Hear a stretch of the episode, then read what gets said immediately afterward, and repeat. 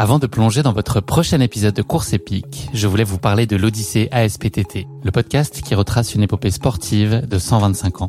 Le mouvement ASPTT propose une multitude d'activités sportives pour tout niveau, du débutant au confirmé, dans toute la France. J'ai particulièrement aimé dans ce podcast l'alternance entre les anecdotes historiques sur de nombreuses disciplines sportives et les témoignages en immersion des adhérents de l'association. C'est à la fois rythmé, vivant et instructif. Avec ce podcast, vous allez vous plonger dans l'odyssée de cette association, véritable pionnière dans la démocratisation du sport en France. Et puis les quatre épisodes de l'odyssée ASPTT mettent en lumière ce qu'il y a de plus essentiel dans le sport selon moi. Les notions d'égalité, de solidarité, d'inclusion et d'accessibilité. Et dont la course à pied est d'ailleurs une très belle expression, vous êtes bien placé pour le savoir. Vous savez désormais ce qu'il vous reste à faire. Faites comme moi, courez découvrir les quatre épisodes de l'Odyssée ASPTT sur votre plateforme d'écoute favorite.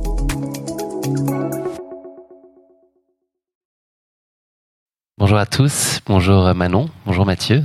Euh, bienvenue dans cet épisode de Course épique enregistré aujourd'hui euh, le dimanche 28 août dans les conditions du direct depuis Chamonix à l'occasion de l'UTMB Mont Blanc. Une émission qui va conclure en beauté, euh, j'en suis certain, la série de six épisodes entamés mardi à l'occasion de la MCC. J'ai donc le plaisir d'avoir à mes côtés aujourd'hui Manon Board. Salut Manon. Bonjour. Et Mathieu Blanchard. Salut Mathieu. Salut. Bienvenue à tous les deux. Merci d'avoir accepté de sauter du lit parce que ça ressemble un peu quand même à ça quand on a un, UTMB euh, ou une partie du UTMB dans les pattes, c'est pas évident. Donc euh, un merci tout particulier pour votre disponibilité. Euh, ces épisodes ils seront dispo comme habituellement en format audio mais aussi au format vidéo. Donc voilà, n'hésitez pas à aller sur notre page Facebook et notre chaîne YouTube pour retrouver ces échanges. Et pour la dernière fois de cette, de cette semaine, je tenais à remercier toute l'équipe UTMB et celle du Majestic de nous ouvrir les portes d'un lieu aussi majestueux pour enregistrer cette, ces émissions.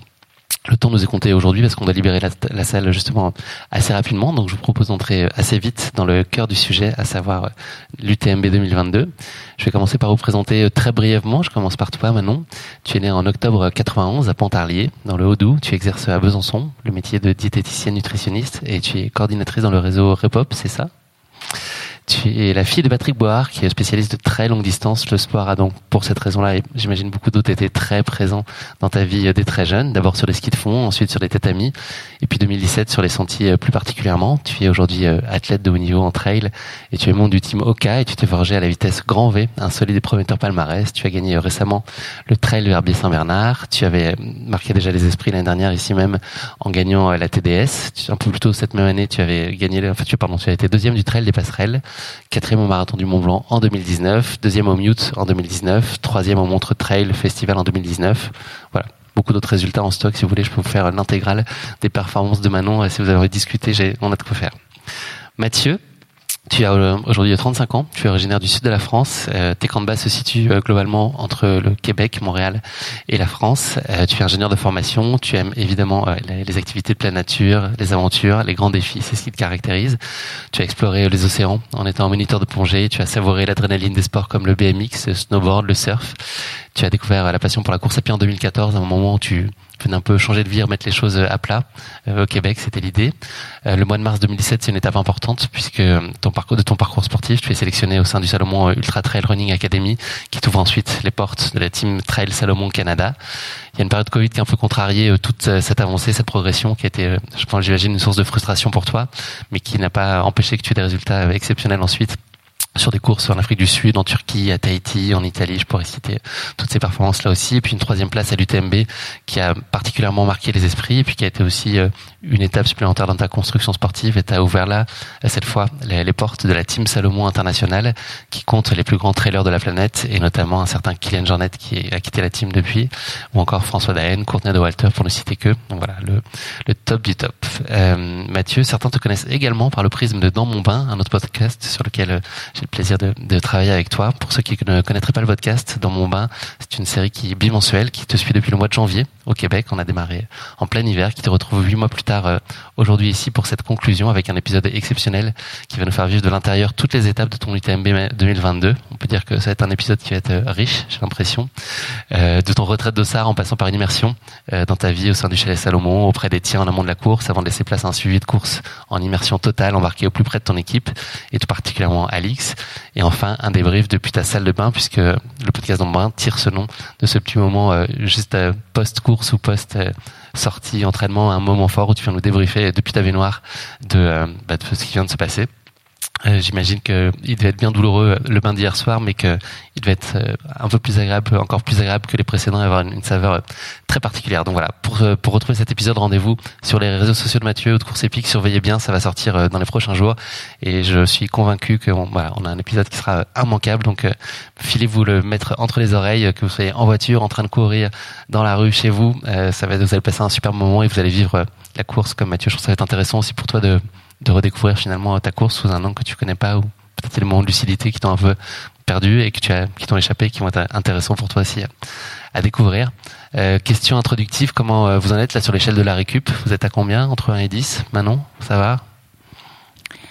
Ben, Moi j'ai récupéré au niveau du ventre parce que c'était euh, particulièrement cette, voilà, ces, problématiques qui m'ont fait stopper. Donc les jambes, limite elles en redemandent et voilà, j'ai fait la moitié du tour du caillou, donc euh, forcément, euh, la récup se passe plutôt bien de mon côté. Euh, je pense que demain, je, pourrais retourner courir sans souci.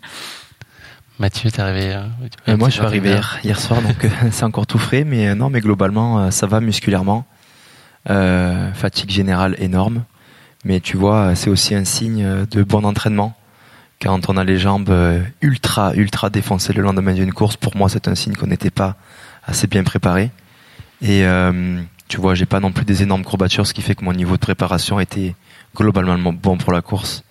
Est-ce qu'on récupère mieux quand ça se passe bien?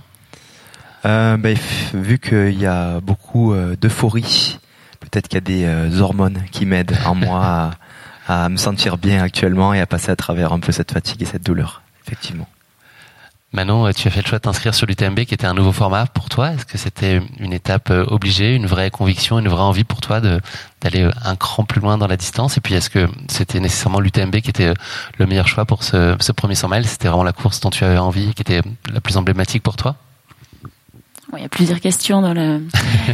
en fait, en, en décembre, janvier, quand je me suis inscrite, c'était plutôt dans une logique de saison, donc j'ai envie de dire obligée, peut-être un petit peu à ce moment-là, je l'avais pas intériorisé, je l'avais pas conscientisé. Euh, et d'ailleurs, euh, ma prépa, euh, c'est peut-être vraiment euh, a peut-être vraiment débuté en fait il y a trois mois où j'étais vraiment dans l'événement où j'y pensais voilà nuit et jour. Et, mais en amont, pas forcément. C'était plutôt dans la logique un petit peu des championnats du monde et puis d'une année peut-être un petit peu plus rapide que voilà que, que à l'habituel. Et puis je me suis pris au jeu, j'ai commencé à voilà à préparer l'événement avec mon entraîneur de façon beaucoup plus euh, minutieusement, comme je disais il y a quelques mois. Donc peut-être que maintenant, avec euh, une expérience, alors c'est sûr qu'il y a euh, il y a un abandon au milieu de la course, mais j'ai tiré énormément de positifs de la course. Euh, et je pense que pour une prochaine, en tout cas, session, ça, voilà, ça pourrait passer avec une expérience et, une grosse année de préparation et pas juste quelques mois où on, intériorise l'événement parce que se préparer physiquement c'est quelque chose, mais en tout cas psychologiquement et puis de façon euh, stratégique, euh, je pense que voilà Mathieu peut en parler, c'est plusieurs mois voire plusieurs années de préparation et c'est ce que j'ai compris en arrivant ici. Mathieu, justement, est-ce que tu peux nous en dire un peu plus sur les grandes lignes de, ta préparation, les grandes phases, les grands cycles pour les gens qui, connaissent peut-être pas la façon dont on se prépare euh, de, cette façon-là, un, rendez-vous comme, euh, comme l'UTMB, c'est quoi le, le, séquençage? Et puis, est-ce que tu as intégré des choses différentes de ce que tu avais pu euh, intégrer à ta prépa l'année dernière? Est-ce qu'il y avait des changements notables ou est-ce que tu as gardé le cap? Ben, L'année dernière, j'avais eu un, un succès qui avait été inespéré de faire un podium sur l'UTMB déjà. Et euh, c'est sûr que les mois qu'on suivi, j'avais pris, beaucoup de recul sur euh, comment j'en étais arrivé là, qu'est-ce qui s'était passé euh, les mois précédents, et effectivement, qu'est-ce que j'avais fait de différent par rapport aux années précédentes. Puis j'avais vu quelques quelques points particuliers, comme par exemple d'avoir passé tout simplement beaucoup de temps en montagne. Moi, j'avais passé beaucoup de temps au Québec. C'est des collines, c'est m'entraîne autant en termes d'heures, en termes de kilomètres par semaine. Mais passer du temps en montagne, c'est passer du temps en altitude. Ce qui fait que moi, maintenant, sur les UTMB, quand je passe l'école euh, Grand Col Ferré, euh, Croix du Bonhomme à 2500, ça me fait absolument rien en termes de, de, ressenti cardiovasculaire, comme si j'étais au niveau de la mer. Donc ça, c'est une grosse particularité. En termes aussi de, de contraste météorologique, euh, on a eu extrêmement chaud dans la montée de tête au vent. Puis euh, Grand Col Ferré, moi c'était encore la nuit à ce moment-là, il y avait du vent, il faisait froid, donc c'est des gaps de température qui sont assez énormes et qui peuvent euh, impacter fortement la performance et le corps. Et quand on passe du temps en montagne, les mois qui précèdent. On s'adapte aussi beaucoup plus à ces gaps de température qu'il peut avoir au sein d'une même journée. Euh, et ensuite, c'est des pentes, c'est des degrés de pente. Hein. on a beau être super coureur rapide sur des degrés de pente un peu vallonnés, un peu plus, un peu moins fort en termes de pourcentage. La montagne, c'est raide. Et, euh, je pense, enfin, on le dit souvent, euh, ces courses-là, c'est, ça se gagne particulièrement euh, quand on est dans les montées ou les descentes. Et surtout les descentes. Ce que j'ai ajouté cette année, que j'avais un petit peu pêché l'année dernière, c'est du travail spécifique en descente. Ce que j'avais vraiment fait. ce que j'avais jamais vraiment fait de manière spécifique. C'est-à-dire qu'avant, pour moi, l'entraînement, je faisais beaucoup de fractionnés en montée des longues sorties, ça c'était mes principaux spécifiques. Puis les descentes, c'était euh, ben, c'est le moment où je récupère, où je relaxe. Cette année, j'ai vraiment fait des séances, des séances où je monte relax et quand j'arrive en haut, que je vois que j'aurai la descente devant moi, là je bosse. Voilà et, euh, et ça fait une énorme différence. Cette année, j'ai été capable de, de descendre euh, toutes mes descentes jusqu'à la dernière. Entre la première descente et la dernière descente, je suis à la même vitesse, quoi. Il n'y a pas de perte d'endurance et de force musculaire dans les jambes grâce à ça. Donc euh, il y aura probablement encore euh, des leçons à tirer sur ma préparation que j'ai faite parce que j'ai sûrement fait des choses nouvelles aussi que je pourrais réutiliser par la suite. Mais en gros, c'est les grandes lignes de, de ce qui s'est passé les mois précédents pour, pour cette course. Tu as connu euh, pendant la période de préparation une blessure? À l'occasion d'une course que tu as faite à Tahiti. Est-ce que finalement ça peut être d'une certaine façon une opportunité, l'occasion de faire autre chose, de faire faire du jus, en tout cas même si mentalement j'imagine que c'est compliqué à vivre et à gérer. Est-ce que d'une certaine façon ça peut aussi être une opportunité? C'est ce que je pense et c'est comme ça aussi que j'ai retourné la situation euh, d'une situation très négative à une situation ultra ultra positive. C'est un petit peu mon minding de vie aussi, hein, de positiver. Euh, souvent en 2019, je m'étais blessé une fracture de stress dans le dos et après j'avais eu euh, tout de suite en revenant euh, de ma grosse blessure une victoire en Polynésie. Donc je m'étais dit j'avais j'avais tiré le son de ça. et donc à nouveau en 2022 cette année, grosse grosse entorse, il n'y a pas si longtemps, hein, début juin. Hein. Euh, donc trois mois avant l'UTMB, c'est quand même très proche. Et puis euh, début juillet, je me suis pris euh, une bronchite incroyable qui m'a cloué quasiment 15 jours. Et là, et là on n'était plus qu'à un mois de l'UTMB, enfin un mois et demi. Et c'est sûr que pendant l'événement, c'était très difficile à vivre, mais à la sortie du, de ma bronchite, j'avais eu des super sensations à l'entraînement. Et là, ben, j'ai retourné la situation en me disant, mais peut-être que ce repos forcé finalement aura été ultra bénéfique à une période où peut-être euh, avec euh, cette euh, stress du TMB qui allait arriver un mois et demi plus tard, ben, j'aurais fait un volume d'entraînement énorme début juillet qui fait que peut-être ça aurait décalé la fenêtre et que je serais arrivé à l'UTMB avec un niveau de fatigue supérieur à celui que j'étais cette année. Donc ça c'est une belle leçon à tirer aussi peut-être que le gros bloc d'entraînement, le gros volume qui m'amène à 30 heures semaine parfois, euh, ne pas le commencer trop tôt euh, avant l'UTMB. Manon, est-ce que tu avais toi euh, des, doutes, des zones d'inconnu sur cette distance qui était nouvelle? C'est bon, tu fais la TDS qui est un format aussi extrêmement exigeant, qui est aussi un format très long de 145 km. Est-ce que tu avais des points d'interrogation dessus de la tête là sur cette UTMB et un certain nombre de doutes? Bon alors, c'est sûr que comme Mathieu, moi j'ai pas encore l'expérience, en tout cas du, du long, euh, enfin en tout cas du 100 miles. Hein, j'ai plusieurs 90, 100, 120 kilomètres, mais euh, voilà, j'ai 30 ans et je débute depuis 4 ans en tout cas la discipline. Euh, moi, mes gros doutes, c'était pas forcément d'aller au bout au niveau en termes de prépa. Alors en termes de prépa à mon humble niveau. Euh, déjà, je m'attendais pas à être dans les avant-postes euh, quand je suis j'ai démarré la course. Et moi, ce que je voulais, c'était boucler. Donc euh, boucler avec un temps, un chrono, voilà, atteignable. Donc sur la théorie, sur le papier, c'était voilà, c'était dans la préparation, en tout cas, j'étais j'étais plutôt en confiance en vue de, de ma prépa où j'ai pas eu voilà ces, ces problématiques, ces blessures. Euh, c'était ça s'était très bien passé et sur les courses euh, que j'ai pu faire en préparation, c'était ça s'était vraiment bien déroulé.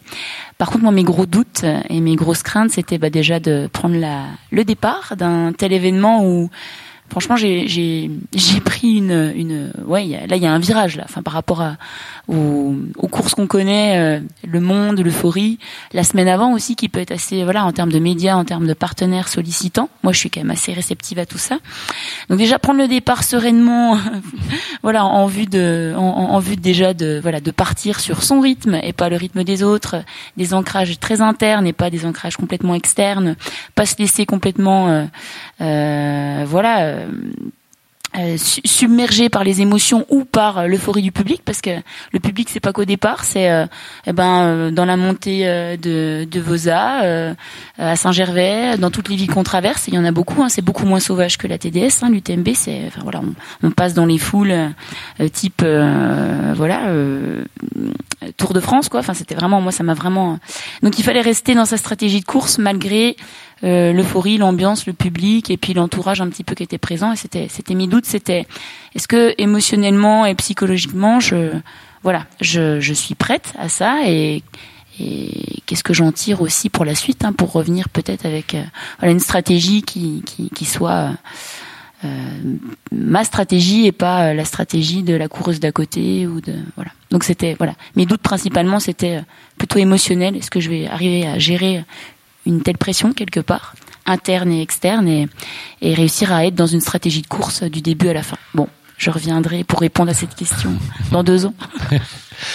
Mathieu, je t'ai croisé quelques jours avant la course. J'ai été euh, très euh, pas surpris, mais en tout cas j'ai pu constater que tu, tu, dégageais euh, beaucoup de sérénité, beaucoup de confiance en toi et, et des, convictions très fortes sur tes capacités et ta capacité à réaliser quelque chose de, de très grand ici.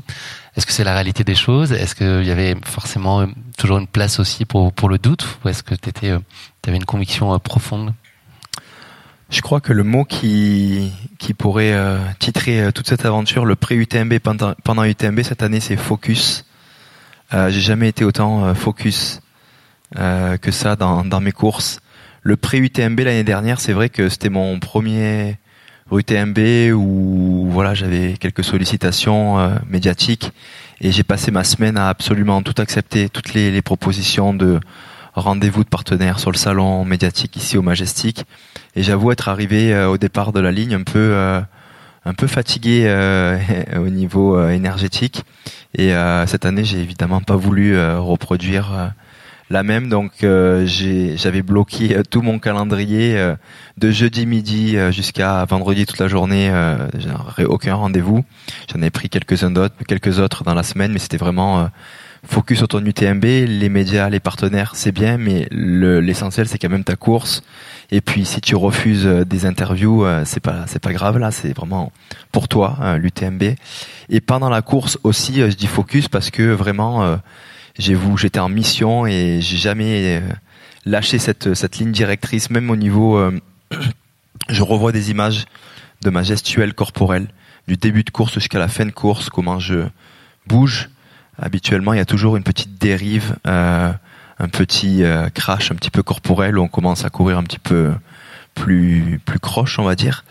là, c'était vraiment carré, focus jusqu'au bout. J'essayais aussi de pas trop euh, entrer en interaction euh, euh, avec le public, comme Manon disait. Ce que j'ai beaucoup fait l'année dernière parce que je me suis retrouvé assez vite, enfin assez vite après Courmayeur aux avant-postes au lever de soleil.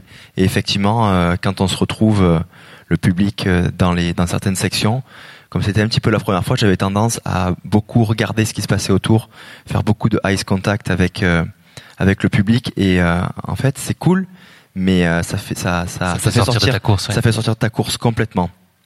Sourire aux personnes, taper dans les mains, regarder dans les yeux, puis tu perds un peu le focus. Et cette année, euh, j'ai vraiment voulu euh, rester focus là-dessus et jusqu'à jusqu'à jusqu'à l'arrivée, c'était la ligne directrice. Et puis c'est aussi une belle leçon que je vais tirer pour pour mes prochaines mes prochaines courses, c'est clair. Pour parler un peu de, de stratégie en amont de la course, l'année dernière, l'idée c'est partir plutôt à rythme modéré. Alors, rythme modéré chez les athlètes élites, on, on va ce que ça veut dire, mais en tout cas de pas partir euh, dans un dans un confort, un gros confort. Ouais. Ce qui t'a permis de finir l'UTMB euh, dans des bonnes dispositions physiques, autant qu'on puisse l'être en tout cas. Mais voilà, tu as l'impression que tu aurais pu encore donner un petit peu plus. Est-ce que l'idée c'était justement de, de, changer ça et de, de partir euh, plus vite Qu'est-ce que tu vas toi déterminer en amont? On va voir que la réalité de la course a été euh, très claire sur euh, sur ce qui s'est passé. Mais est-ce que quelle était l'idée en tout cas en amont pour toi? Alors la stratégie était quasi similaire. D'ailleurs, tu vois, il y a encore sur mon bras les temps de passage ici qui sont pas qui sont pas partis. Je suis pas resté assez longtemps dans le bain hier soir. L'année dernière, j'avais en analysant la course, je m'étais rendu compte qu'entre Chamonix et Courmayeur, j'avais vraiment été dans un trop grand confort et euh, je pouvais aller grappiller euh, des minutes là parce que c'était à partir de Courmayeur l'année dernière où j'avais accéléré, où je m'étais mis dans un inconfort jusqu'à la ligne d'arrivée. Et donc euh, cette année, en ayant réalisé 21h12 l'année dernière, je voulais je voulais aller titiller avec la barre des 21h, sachant que très peu de, de coureurs sont passés sous la barre des 21h depuis les 20 ans de l'UTMB. Donc j'avais refait mes, temps de passage cette année en allant grappiller 15 minutes euh, tranquillement de Chamonix euh, jusqu'à Courmayeur. Et puis euh, et puis ensuite ben se remettre un petit peu à partir de là. Plus de temps de passage à partir de Courmayeur et y aller au feeling à l'intensité. Et j'avais ajouté à ça notre stratégie qui était de pas trop s'éloigner de la tête de course donc c'était un peu une balance entre les deux. J'avais mes temps de passage, mais si la ligne, si la tête de course s'éloignait trop, je me laissais une possibilité d'accélérer un petit peu. Donc j'avais euh, le manager du team Salomon qui me donnait les temps de passage euh, très régulièrement. Et on s'était dit 5 euh, minutes max à Saint-Gervais, 10 minutes max à, à Courmayeur et 15 minutes max au pied de Champé. Et on était, on était au pied de Champé à 15 minutes et une seconde de Tim Wamsley, donc c'était parfait. Manon, est-ce que tu peux nous raconter ta course? Elle s'est malheureusement pas tout à fait passée comme tu l'imaginais, en dépit d'un début de course qui a été maîtrisé, sur lequel tu, contrôlais la situation. Est-ce que tu peux nous, en parler pour les gens qui n'ont pas suivi euh, la façon dont ça s'est passé pour toi? Bah, Maîtriser en tout cas au niveau de, mes peurs euh, initiales de partir trop vite et d'arriver à Courmayeur déjà bien entamé et à champer euh, complètement d'équerre. c'est sûr que mon allure, mon départ, voilà, j'étais vraiment bien, enfin au final, et complètement dans mes temps à 5 minutes près euh, que j'avais euh, j'avais ciblé. Donc c'est pas ce qui m'a fait un petit peu, euh, je pense. Euh, qui m'a porté en tout cas euh, préjudice et qui m'a fait un petit peu sortir de ma course. C'est exactement ce que disait Mathieu par rapport à sa première expérience. Et bon, faut bien vivre en fait les choses pour le comprendre puis adapter. C'est que toute l'inertie autour, le fait d'apprendre aussi que j'arrive à Contamine à quatrième à deux minutes euh, de la du podium euh, déjà. Enfin voilà, moi je m'étais, je m'attendais en fait à être dans le top euh, top 15 ou en tout cas d'être dans le coup dans mes temps et puis de, voilà de, de revenir progressivement sur la suite et c'était à la base ma stratégie. Et là en fait le fait d'apprendre ça et puis de voir un petit peu l'euphorie au contamine bah, ça m'a fait un petit peu sortir de mes de ma stratégie de ravitaillement. Donc j'ai fait les choses bah, très vite un petit peu euh, comme euh, je me connais un petit peu en, impatience, un petit peu en impulsivité, je me suis pas bien ravitaillée, euh, je me suis pas bien habillée. Et puis la suite au niveau des, du col euh, de, du bonhomme, alors là c'était plutôt assez confortable pour moi. Col de Sienne, j'ai commencé à à choper froid, des mal de ventre. Et puis par la suite impossible de s'alimenter, de se réhydrater. Au final et, et, cette erreur elle est bien en amont en fait au niveau du ravitaillement où là je, je sors complètement de ma stratégie de course alors que bah, les ravitaillements, je les avais peut-être pas assez pensés et, cette euh, voilà cette ambiance qui te qui te fait sortir complètement de ton de ton voilà de ta de ton focus hein, bah, de, ta ligne de conduite bah voilà. Je pense que maintenant j'aurai un petit peu plus de recul par rapport à ça. Mais voilà ma stratégie moi c'était de suivre mes temps de passage et d'être bien un cours meilleur euh, et encore à Champé d'être euh, dans l'envie, dans le plaisir pour pouvoir attaquer une dernière partie qui est assez alpine et qui me plaît bien, beaucoup plus que le début qui est, très roulant, et de pouvoir peut-être revenir en fait sur la, deuxième partie de course. Bon bah au final, euh, voilà, moi la course est arrêtée à, à 80 km, donc, euh, mais je garderai la même stratégie pour la suite avec des points d'accroche en tout cas à travailler. À quel moment on décide qu'il faut s'arrêter? C'est quoi le, critère ou l'élément qui te fait te dire ok là euh, parce que j'imagine c'est une décision que t'as repoussée ou qui t'a questionné pendant les minutes euh, avant. Qu'est-ce qui fait qu'à un moment c'est la décision euh, c'est la seule possible et, et, tu tu la prends et tu la formules? Ouais, c'est vrai que les solutions, euh, j'en trouvais plus de moi-même. Euh, je me suis arrêtée quand même une demi-heure à la combale pour essayer de juste reboire. J'ai réussi à prendre 100 ml de bouillon. Euh, ça faisait quand même euh, une, une grosse heure que je vomissais. Donc c'était un peu compliqué au niveau énergétique. Hein. J'étais j'étais plus lucide. euh, J'avais très très soif, mais en fait il y a rien qui, qui tenait. Donc je me suis arrêtée une demi-heure. Je me suis rhabillée avec euh, tout le matériel obligatoire que j'avais.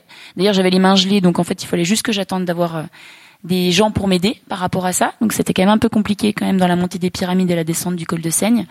Euh, pour moi, même au niveau un peu, euh, voilà, euh, euh, bah, enfin là, danger, tout ça. Enfin, il y a quand même des, des passages un petit peu plus techniques que le reste de la course là. Et puis après, en fait, en voyant qu'il y a rien qui passait de mieux, je suis repartie. Un peu clopi clopant, enfin un peu à une allure euh, qui ressemblait plus à grand chose pour moi, un peu en randonneuse. Et là, j'avais pas du tout tiré un trait, mais je voulais en tout cas me laisser la possibilité d'aller jusqu'à Courmayeur et puis que ça passe. Et en fait, en arrivant à Courmayeur, euh, j'étais euh, vraiment dans le dur euh, énergétiquement, les jambes un peu coupées, et j'ai absolument pas pu repartir, même en dormant, euh, en, en, en- m'hydratant et en me réalimentant suffisamment pour au moins tester jusqu'à Berton et, et, et potentiellement rejoindre la folie. Voilà, j'étais vraiment plus dans le ni dans le fight et ni dans l'envie de continuer. Donc, euh, on va dire que la solution, c'était vu que j'étais euh, un peu à bout au niveau du carburant et que l'envie n'était plus du tout là. Euh, j'ai pas eu le moteur en tout cas pour repartir en me disant eh ben, exactement ce que disait Mathieu. Hein. Il disait tout à l'heure qu'il avait l'année dernière une heure euh, sur la tête de course en arrivant à Courmayeur. C'était exactement la, la le, le temps que j'avais moi quand je suis arrivée à Courmayeur euh, complètement. Donc je pouvais éventuellement revenir sur une place, mais par contre, c'était là, c'était plus mon cœur et mes sensations qui me parlaient en me disant, euh, je vois plus trop l'intérêt. euh, et moi, repartir 25e à ce moment-là, je l'avais pas non plus. euh, voilà, en étant un petit peu dans le dans l'avant-poste euh, en amont, je l'avais pas. J'étais tellement dépité que j'ai pas pu repartir. Voilà. C'est- jamais facile des, des décisions à prendre de ce type, surtout quand l'entourage essaie de d'apporter des billes, des clés. En fait, c'est nous-mêmes qui prenons ces décisions et c'est souvent les, les meilleures qu'on prend. Pas de regret en tout cas là-dessus. C'est pas une décision que tu ressasses après, tu réécris pas l'histoire mille fois et le scénario? Tu te projettes aussi sur d'autres euh, perspectives? C'est ça la façon de rebondir, c'est de définir un autre objectif rapidement? Alors ben pas là parce que là vraiment je suis encore euh, dans les dans je, je suis encore là, je suis encore dans l'UTMB, euh, j'ai encore envie de tirer des, des expériences. Et d'ailleurs ce que ce que dit Mathieu, enfin ça me ça m'intéresse beaucoup hein, notamment par rapport au contraste de température, par rapport moi je travaille je je, je vis en moyenne montagne et en effet je suis j'ai peut-être euh, en termes de résistance, en termes de robustesse par rapport à, à des écarts d'altitude, des écarts de température, c'est sûr que je connais pas suffisamment. Euh, une nuit entière dehors, euh, c'est souvent des, des passages que je passe pas forcément bien parce que bah voilà euh, problématique de nutrition très souvent, euh, froid que je tolère pas bien, la résistance, c'est vraiment des choses qu'il faut des paramètres qu'il faut que je prenne encore plus en compte pour pouvoir euh, bah, pour pouvoir aller au bout des 100 miles parce que je pense que c'est pas ma prépa ou mes capacités physiques, mon potentiel physique qui me permet pas d'aller au bout, c'est tous ces paramètres là qui qui me font vite moi euh, voilà prendre des, des décisions peut-être euh, euh, ouais d'a- d'a- d'arrêt parce que bah parce que quand il faut aussi accepter de plus être à un moment donné dans le dans le dans le début du voilà dans, dans, dans ton plan et et pouvoir euh, avoir une capacité d'adaptation encore plus encore plus importante sur ces sur ces paramètres qui voilà qui qui sont pour moi mes points faibles hein, au final hein. Mm.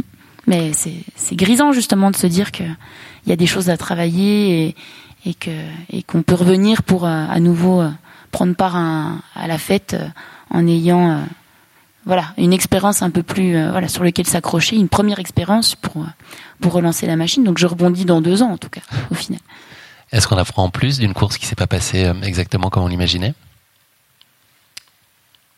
Eh ben, on revient quand même sur euh, son parcours, sa prépa, qu'est-ce qui a fonctionné, qu'est-ce qui a pas fonctionné. Au final, faut quand même, euh, faut quand même pas oublier le chemin qui a été fait et que tout ce qu'on a mis en place au départ, euh, ça a quand même été en vue d'une stratégie. Donc euh, voilà, pas balayer la stratégie initiale, mais pouvoir peut-être rapporter des pierres.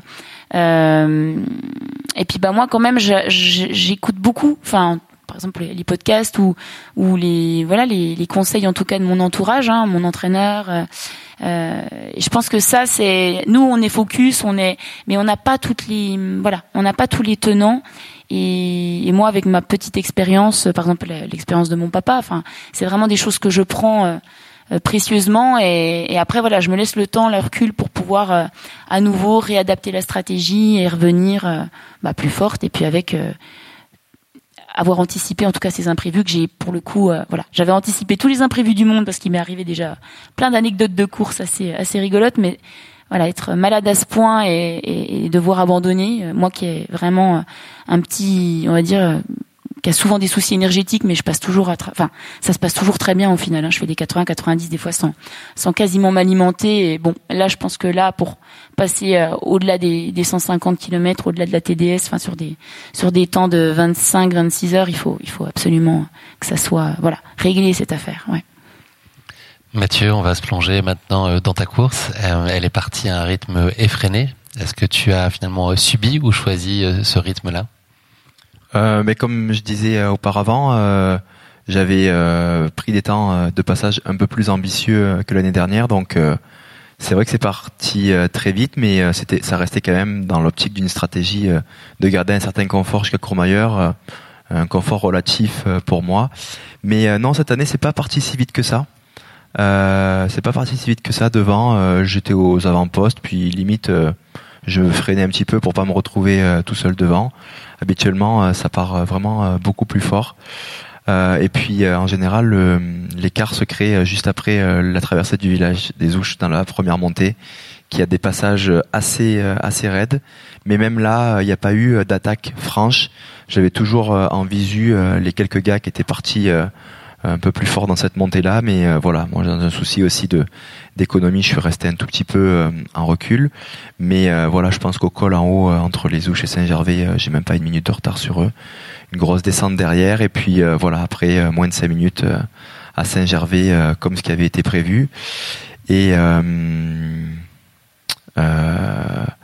c'est ça. Après, c'était Ouais, c'était un gros rythme, mais pas non plus euh, effréné, puisque voilà, comme j'étais dans ce confort relatif, mais arrivé à Contamine, il n'y avait pas 10 minutes non plus, donc ça voulait dire que devant, les gars que j'avais perdu en visu n'avaient pas non plus euh, mis euh, trop de, de, charbon dans le barbecue. et, et puis ça s'est passé comme ça jusqu'à Courmayeur, quoi. Une des, un des éléments clés qui fait partie prenante de la, de la course, c'est les ravitaux. Toi, tu es euh, une espèce de signature, on peut le dire maintenant, qu'on avait déjà pu constater euh, l'année dernière. c'est que J'ai fait le record l'année dernière, je pense que je l'ai battu cette année. Faudra 7 minutes, c'est ça en cumulé l'année dernière? Ouais, peut-être, euh, peut-être, mais beaucoup moins cette année. Ouais. Hmm. C'est une façon aussi de gagner du temps précieux et sans se mettre en péril? Bien sûr. Après, faut pas en faire non plus. faut pas. En fait, c'est vrai que ça paraît logique quand on le rate de l'extérieur. C'est c'est même limite bête, quoi. Ben, bien sûr qu'on va au moins on reste au ravitaillement, au moins on part de temps. Mais attention, qui dit euh, ravitaillement court ne veut pas dire ravitaillement raté. Euh, moi, j'ai des besoins, euh, en tout cas énergétiques, et puis de, de, de, de, au niveau des ravitaillements qui sont peut-être moindres que d'autres. Donc, vaut mieux des fois se dire prendre une minute, une minute de plus pour faire les choses correctement, parce qu'après tu risques de subir dans les heures qui vont suivre, suivre à la sortie du ravitaillement.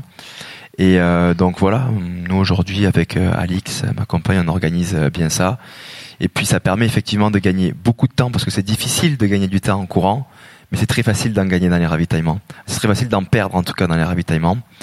Euh, et si je peux donner un conseil à ceux qui nous écoutent, euh, la personne qui nous assiste doit vraiment être une gardienne du temps parce que après une dizaine d'heures euh, à courir, on perd totalement la notion du temps. Ça s'étire, ça se contracte. Et puis, dix minutes peuvent paraître une minute dans les ravitaillements et ça s'écoule très très vite. Donc, c'est pas quelqu'un pour nous timer et dire bon là maintenant tu y vas. Euh, on peut vraiment vraiment vraiment étirer le temps et en perdre beaucoup euh, finalement. Et euh, faire des ravitaillements courts aussi, ça peut servir lorsqu'on est en fight avec d'autres concurrents, lorsqu'on rentre en même temps ou en tout cas proche dans un ravitaillement. être capable de faire un ravitaillement rapide va jouer dans la tête des autres, puisqu'ils vont se dire waouh, il fait son ravitaillement très rapidement, ça veut dire qu'il est probablement dans un certain niveau de confort. Et ça peut aussi leur mettre la pression sur leur propre ravitaillement à vouloir partir plus vite pour pas perdre pour pas perdre euh, le fil ce qui fait qu'ils vont peut-être un petit peu négliger euh, la fin de leur ravitaillement. Donc il y a beaucoup beaucoup de la course se joue aussi pour moi en tout cas ce que je pense dans les dans les ravitaillements en partie Courmayeur, c'est euh, un gros marqueur de la course et c'est là où s'ouvre aussi un nouveau chapitre de l'UTMB pour toi. Euh, la première étape de ça, c'est euh, revenir sur sur Tom et sur Zach. Tu... C'est oui, ça s'est passé juste après Courmayeur. Donc je suis rentré cette année en cinquième position à Courmayeur. Et l'année dernière, lorsque j'étais rentré à Courmayeur en sixième position, on m'avait dit Jim et Jim Wamsley et Pablo Villa tirer vraiment la gueule à Courmayeur. Tu vas les rattraper probablement dans la montée de Berton un petit peu plus loin. Donc euh, en sortant de Courmayeur, je m'étais dit ah ouais, euh, ça veut dire que potentiellement je peux aller chercher une quatrième place au statut TMB. Et effectivement, je les avais rattrapés à peu près euh, à mi-chemin entre Berton et Arnouva, refuge Bonatti. Et cette année, ben, les quatre premiers, Jim Wamsley, Kylian Jornet, Tom Evans et Zach Miller, on m'avait dit à Courmayeur qu'ils étaient quand même pas mal quoi, ils étaient bien. Donc je m'attendais pas à les rattraper aussi vite, mais c'est une section que j'adore. Lorsqu'on quitte Courmayeur, qu'on prend cette grosse montée qui arrive à Berton et qui nous met sur le balcon euh, du Val Ferré italien jusqu'au pied du Grand Col Ferré, c'est une, c'est une zone qui est assez euh, plate, on va dire, un peu vallonnée avec des up and down, mais où chaque année j'ai, j'ai, j'ai, des sensations incroyables ici. Je peux relancer et euh, je les ai assez vite rattrapés et limite, euh, j'avais l'impression qu'ils étaient euh, en dérive un petit peu en les rattrapant euh, aussi vite. Et puis, bah, ça m'a permis de me retrouver sur le podium, enfin virtuel, de la course assez tôt dans la course. Ça m'était arrivé l'année dernière après Champé en doublant Germain Granger. Donc beaucoup plus tard, au kilomètre 140.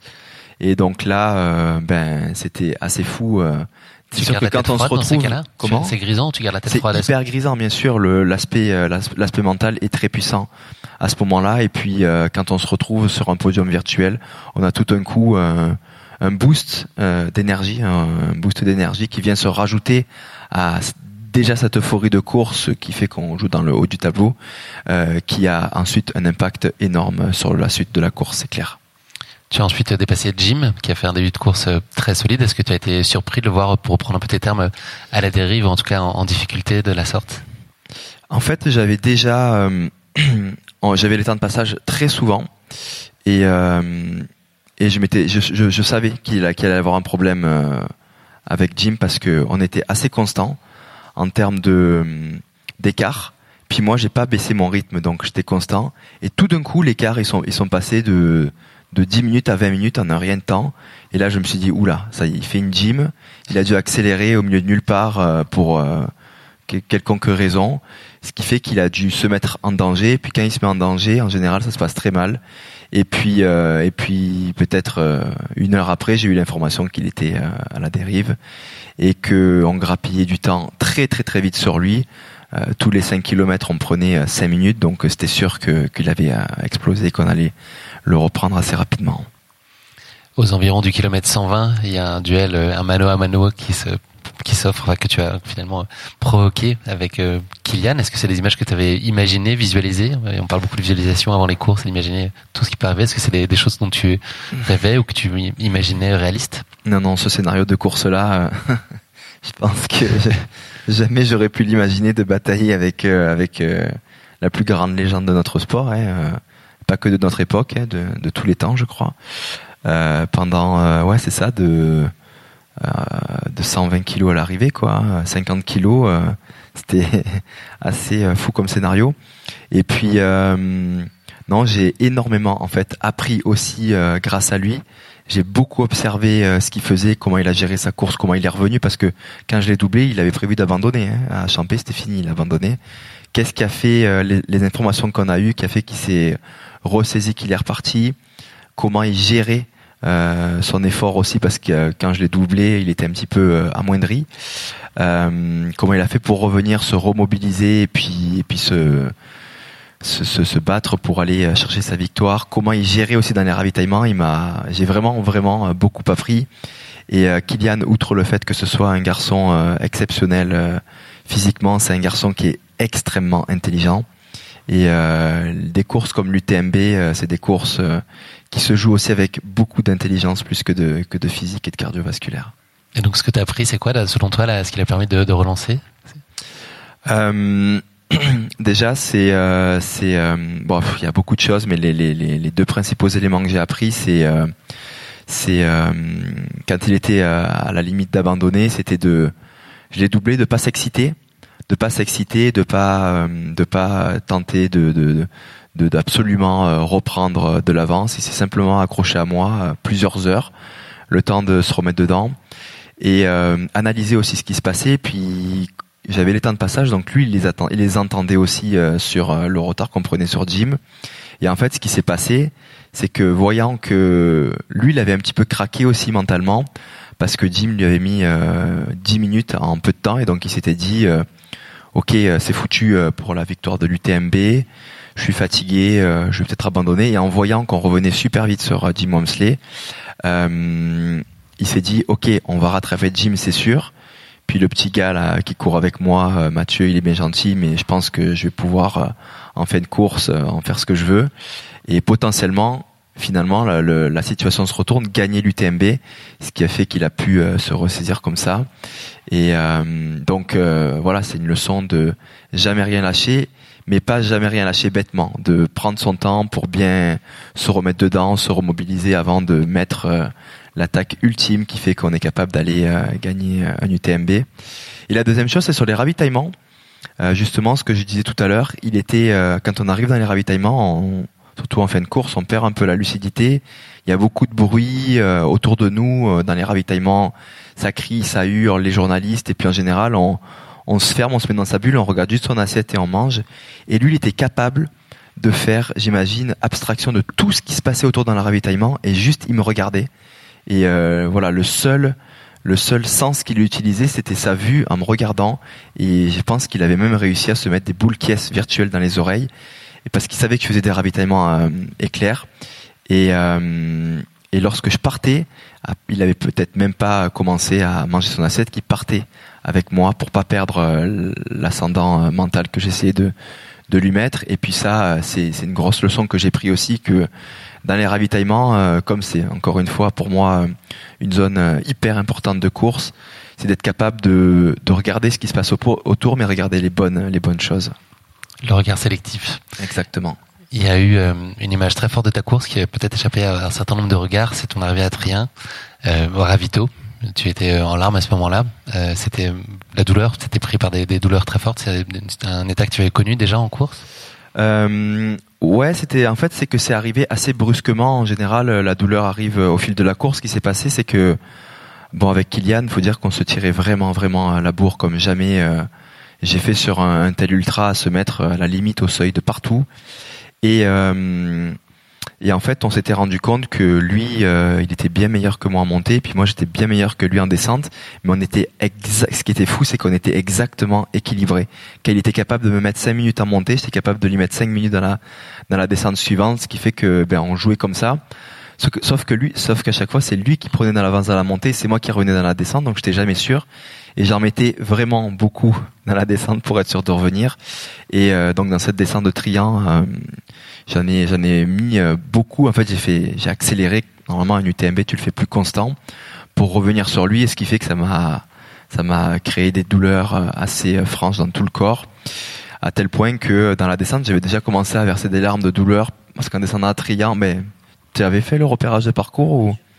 Bon, mais quand quand on passe le col de la Forcla, il y a un petit euh, replat et puis là on bascule à droite dans une épingle. Il y a des grosses marches, euh, il y a des grosses marches en bois de quasi 50 cm de haut, peut-être plus. Et là je les descendais euh, une par une en sautant et ça me détruisait euh, les quads, les jambes. C'était vraiment terrible et à tel point que voilà j'avais mes petites larmes. Et puis arrivé en bas, je me suis, je sais pas pourquoi j'ai eu cette cette petite lueur où je me suis dit Matt, là t'as fait le con. Euh, t'as fait le con de descendre aussi vite, on n'est que à Trian, il reste encore 30 km, t'es détruit. Et euh, j'ai eu cette petite lueur de me dire, euh, ben, je vais pas aller au bout quoi cette année. C'est j'ai fait j'ai fait le con, je vais pas aller au bout. Et à rentrant dans le ravitaillement, en, quelques secondes avant, en me disant que c'est foutu, euh, j'en ai trop mis, ça va pas le faire, et qu'en plus j'avais la douleur dans le corps, ben voilà, ça m'a fait ça m'a voilà, ça m'a fait pleurer. Puis voilà, encore une fois, l'assistance, quand elle est capable de te rentrer dans la tête et de te dire euh, les, quelques mots assez puissants qu'il faut pour euh, se ressaisir et repartir, ben, ça fait toute la différence. Et, puis dans la montée suivante, hop, c'était reparti et on avait remis, on avait remis euh, beaucoup et ça fonctionnait encore pour courir encore intensément. Kylian se détache à Valorcine, donc une dizaine de kilomètres plus tard. Est-ce que là, tu as renoncé, tu t'es dit que tu allais laisser partir et que c'était un peu la, la fin de le possible espoir d'être premier de la course? Je savais qu'il allait faire ça, c'était évident parce qu'il savait qu'il était euh, mieux que moi en montée et que j'étais beaucoup mieux que lui en descente, donc il avait qu'une chance de remporter l'UTMB, c'était de tout donner euh, dans la montée après Valorcine.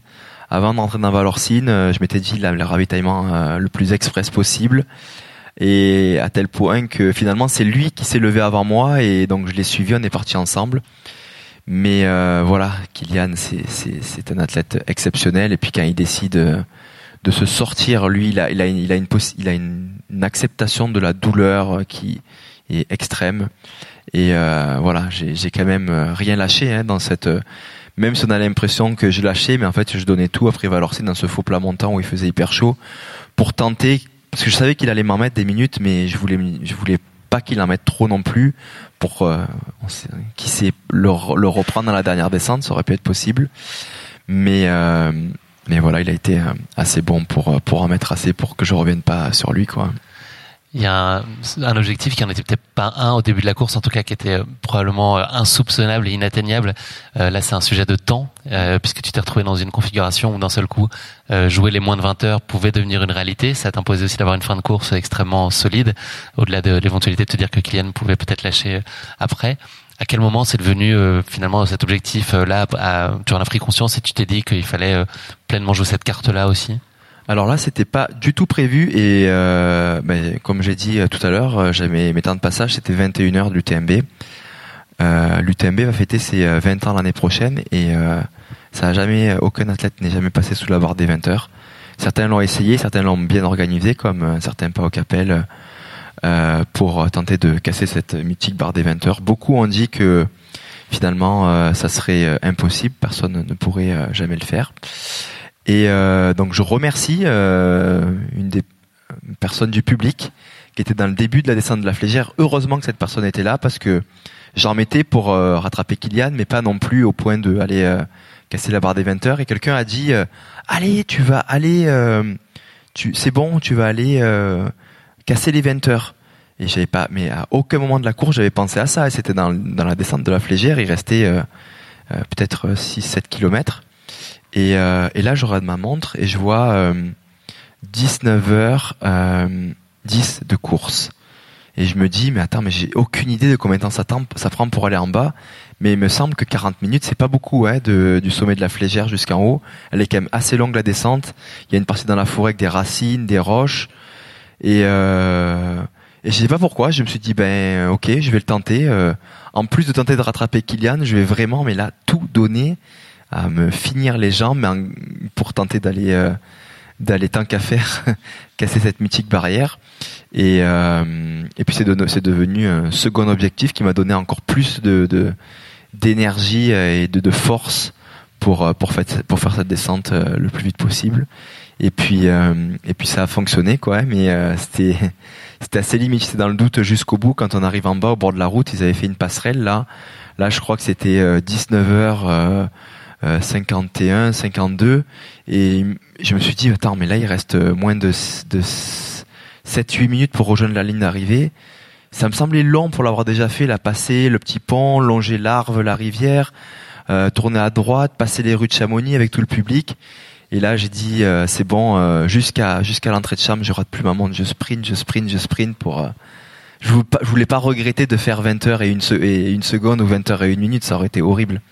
Donc, donc j'ai tout donné pour tenter de le faire et puis ça a marché, c'était incroyable. C'est fou comme le deuxième, un deuxième objectif peut venir même, voilà, à une heure de la fin de course, venir décentrer en fait l'objectif principal. Et vraiment, je le dis, au moment où je me suis mis cet objectif-là, donc, euh, comme quoi hein, la tête a un, impact puissant sur le corps.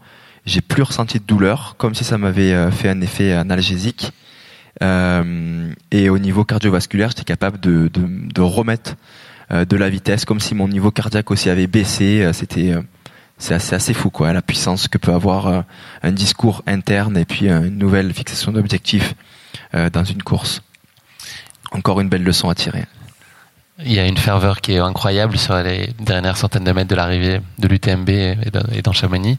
Euh, est-ce que tu as le souvenir d'avoir vécu ce moment? Parce que est-ce qu'on peut être pleinement connecté à ce moment? Est-ce qu'on est dans un espèce d'état second, on sort un peu de son corps et on voit ça de haut. Est-ce que ça paraît tangible ou est-ce que l'esprit euh, s'évade? Ben, Je l'avais déjà euh, vécu l'année dernière cette arrivée avec des milliers de personnes rassemblées qui nous acclament et nous accueillent.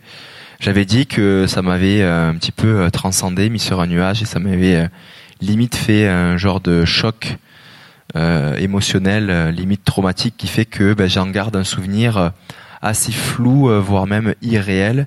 Et depuis l'UTMB 2021, je tente parfois de fermer les yeux et d'essayer de ressentir ce que j'avais ressenti en 2021 et j'ai jamais été capable parce que ça m'a un petit peu comme quand on a un choc dans la vie, le cerveau est bien fait pour tenter d'effacer les sensations.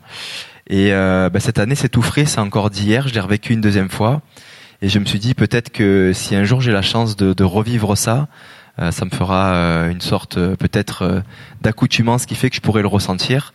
Mais là, c'est trop tôt encore. Je suis encore un peu sur, comme l'année dernière, sur le nuage. Et puis, voilà, devoir réaliser tout ça. Mais peut-être que dans quelques jours, je pourrais répondre si oui ou non j'arrive à ressentir et enfin réaliser ce genre d'énergie qu'on vit et que pour moi personne n'est prêt euh, mentalement à vivre une telle une telle puissance euh, sur sur sur un bref moment de temps. Pour aborder juste les résultats, donc Kylian a, gagné la course en 19h49 et toi en 19h54 devant le Britannique euh, Tom Evans. Vous êtes donc les deux premiers et les deux seuls à être passés sous la barre des 20 heures à l'UTMB. c'est quoi la première chose dont on a envie une fois la ligne passée ou au moment où on l'a franchi On a envie de retrouver les siens et puis après d'aller au lit? Euh, c'est sûr que retrouver euh, les siens, et puis en plus on a la chance qu'ils aient pu euh, accéder proches et venir sous l'arche, c'est un moment très puissant parce que, comme disait tout à l'heure Manon, même si elle a connu un DNF sur l'UTMB, ce qui compte dans tout ça, c'est vraiment tout le cheminement qui fait qu'on est arrivé à cette ligne de départ et non pas à cette ligne d'arrivée. les mois qui ont précédé, les années qui ont précédé, on n'est pas tout seul, on est avec des familles, on est avec des amis, avec des collègues qui peuvent nous soutenir au travail euh, dans tout ce cheminement et c'est et c'est là qu'on se construit euh, une identité. Euh, c'est là qu'on grandit aussi, c'est là qu'on s'épanouit aussi si on choisit les bons chemins.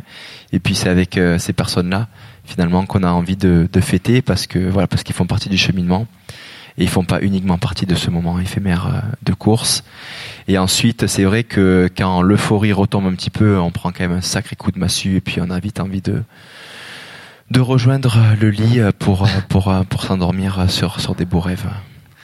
Tu as parlé de ton entourage. Je voulais quand même avoir quelques mots pour Alix, qui est donc qui fait ton assistance sur la course, mais évidemment elle est présente à tes côtés au, quotidien. Est-ce que tu peux nous dire ce, ce support, ce qu'elle a de, t'apporte tout particulier euh, tout au long de l'année, au-delà de, de courses et de la machine à assistance qu'elle est devenue pour faire des ravitaux express? Ben, ouais, c'est hyper puissant et puis euh, c'est 100% euh, un sport d'équipe. Hein, si on n'a pas un compagnon ou une compagne euh, dans la vie euh, qui comprend un minimum ce qu'on vit parce que c'est c'est quand même très particulier euh, le sport de niveau et encore plus les sports d'ultra endurance c'est du dévouement énorme.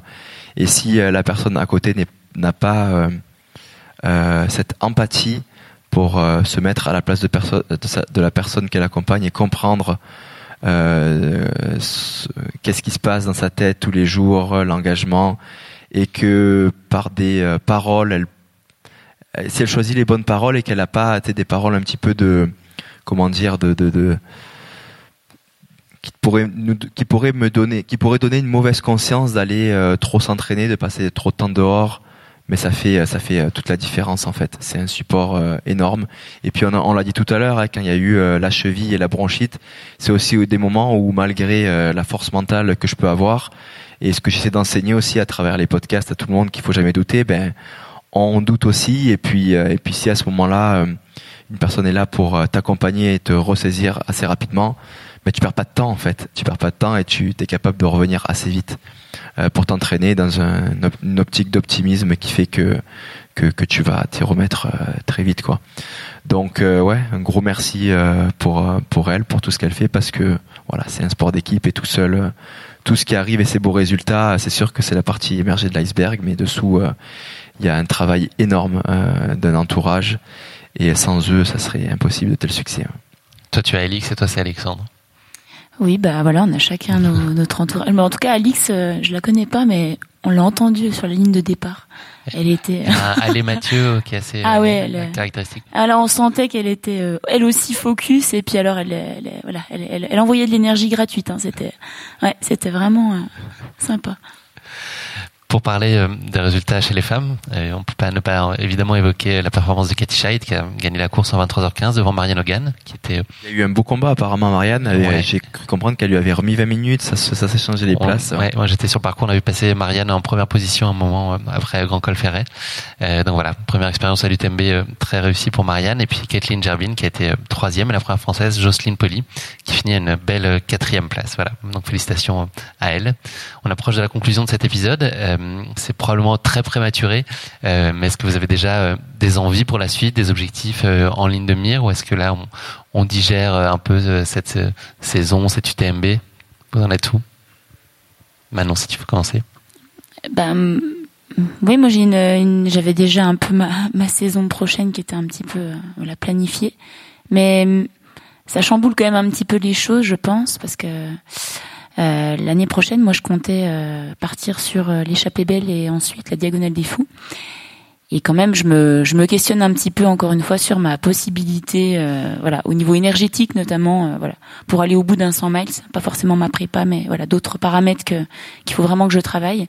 Donc forcément voilà je je faudra que je peaufine un petit peu tout ça mais je repartirai sur une saison un petit peu plus voilà technique et dans mes dans mes cordes hein, puisque cette année c'était pas vraiment mon profil mais je vois que je peux faire de belles choses quand même sur ce type de, de course et voilà, une UTMB 2024, ça serait pas non plus. Euh, euh, je pense que voilà, ça sera un petit peu comme ça que je vais, je vais penser les choses, mais en le préparant vraiment sur deux ans, que l'année prochaine me serve. Voilà, que c'est fin d'UTMB 2022 jusqu'à l'UTMB 2024, c'est peut-être des belles façons de projeter les, les choses. Mathieu, il y a des courses, mais tu as aussi euh, tout type de défis. Est-ce que tu as déjà euh, les idées claires? Je sais que tu as un, rendez-vous euh, à l'automne, a priori. Ouais, alors je vais passer tout le mois d'octobre à l'île de la Réunion pour les 30 ans de la Diagonale. Ça va être une grande fête. Là, en fait, j'en ai tellement mis dans l'UTMB que je me sens quand même très fatigué. Et je veux avoir une longue carrière d'ultra trailer. Donc Aujourd'hui, je peux pas répondre si je vais prendre euh, le départ de l'une des courses euh, de la diagonale des fouilles. Il y en a plusieurs. Euh, la réponse sera probablement fin septembre en fonction de comment je me sens et les sensations que j'aurai lorsque je remettrai des baskets. Là, je veux plus entendre parler de baskets de trail pendant au moins 15 jours. Euh, donc, éventuellement faire une des courses de la diagonale fin, fin troisième semaine d'octobre. Et puis, euh, et puis 2022, euh, non, en général, euh, je fais ça à la fin de l'année, de regarder un petit peu qu'est-ce qu'on pourrait faire. C'est sûr que j'ai toujours l'UTMB, j'adore cette course. L'année prochaine, ça sera les 20 ans et j'imagine que vu la qualité de l'organisation ici, je pense qu'ils seront capables de faire une édition plus plus. Déjà que c'est plus plus comme événement, mais plus plus plus pour les 20 ans. Donc éventuellement revenir ici mais j'ai aussi euh, des courses qui sont un peu dans ma bucket list que je rêverais de faire, comme la Western State, comme la Hard Rock, qui euh, éventuellement, si je réussis à... Ah mais je crois que l'UTMB est une golden ticket de la Western State, donc euh, je pense que j'ai déjà potentiellement une place pour l'année prochaine.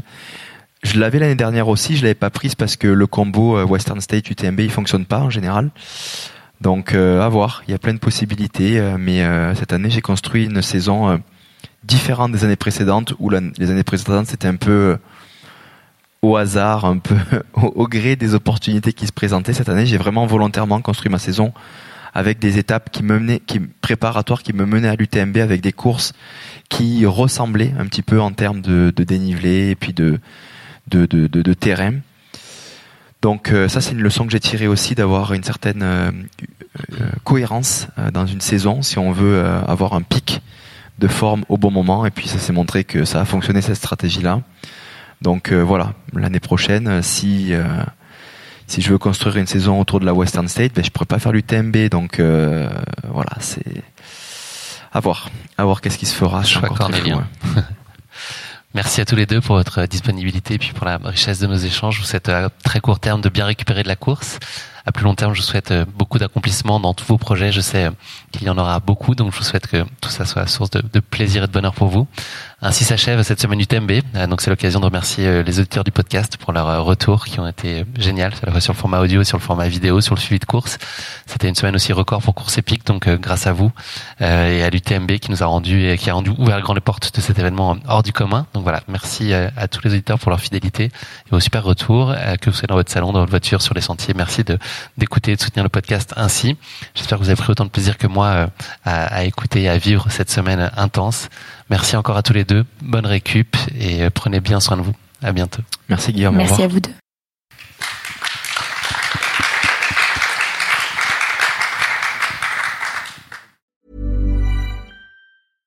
Imagine the softest sheets you've ever felt. Now imagine them getting even softer over time. That's what you'll feel with Bowl and Branch's organic cotton sheets. In a recent customer survey, 96% replied that Bowl and Branch sheets get softer with every wash. Start getting your best night's sleep in these sheets that get softer and softer for years to come. Try their sheets with a 30-night guarantee. Plus, get 15% off your first order at bowlandbranch.com.